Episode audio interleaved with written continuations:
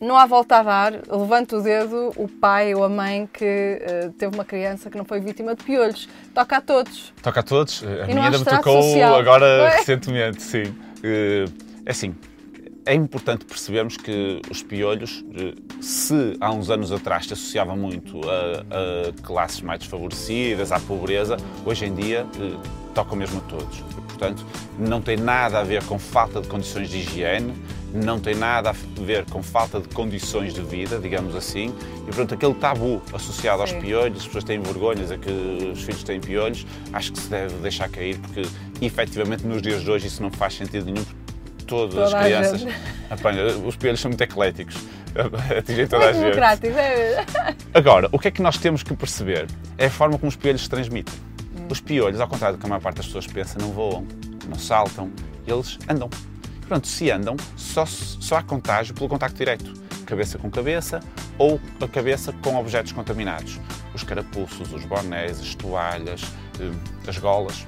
Ah, pois. Portanto, todos esses objetos têm que ser supervisionados quando há piolhos numa sala de uma escola, numa sala de aula.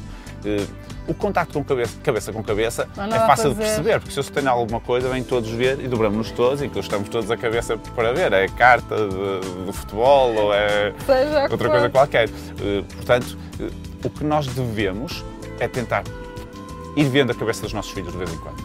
E ao ver, se detectarmos, devemos informar professores, isto é um ponto extremamente para ver importante, para avisar eh, os outros todos e fazer um tratamento adequado.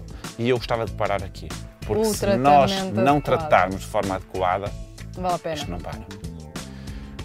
Como é que se devem aplicar os produtos? Isto vai depender sempre de, de cada produto, mas o primeiro conselho é seguir escrupulosamente as indicações do fabricante. Há uns que são loções, outros que são shampoos, não há uma regra, mas se for para aplicar e deixar estar 30 minutos, é para aplicar e deixar estar 30 minutos. Se for para aplicar duas vezes quando se lava a cabeça, É é, para aplicar aplicar. duas vezes quando se lava a cabeça. E mais importante ainda, é usar o pente dos piolhos Aquele muito. aquele pente muito fininho que tem que se passar nos cabelos todos para retirar as lêndias. Os filhotes. As lêndias são os ovos dos piolhos. Basta ficar uma lêndia, que dá, dá logo, pode dar até três ou quatro piolhos. E, portanto, se ficar uma lêndia, passado uma ou duas semanas... E não há evolução tecnológica, eu usei esse pente! Ah, evolução tecnológica, há um, Sim, há um pente elétrico. Ah! Há um pente Não, não elétrico. sabia. Ah, há, Não um, estou a aprender. há um pente elétrico. Mas a eficácia é, é muito variável.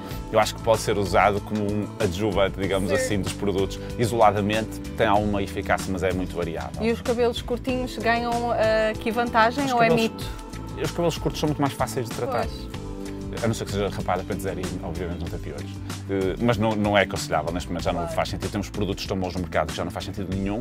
Agora, cabelos curtos são muito mais fáceis de lidar, porque se passar com o, pente da raiz até à periferia, em tudo. todos os cabelos, se for um cabelo longo, a partir do momento do cabelo encaracolado, forte, isto é super difícil.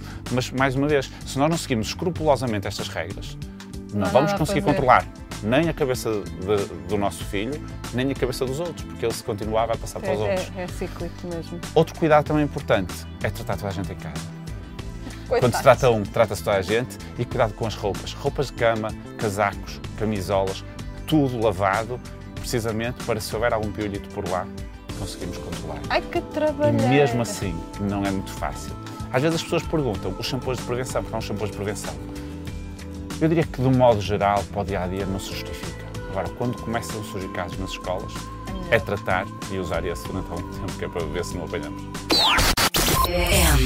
M80.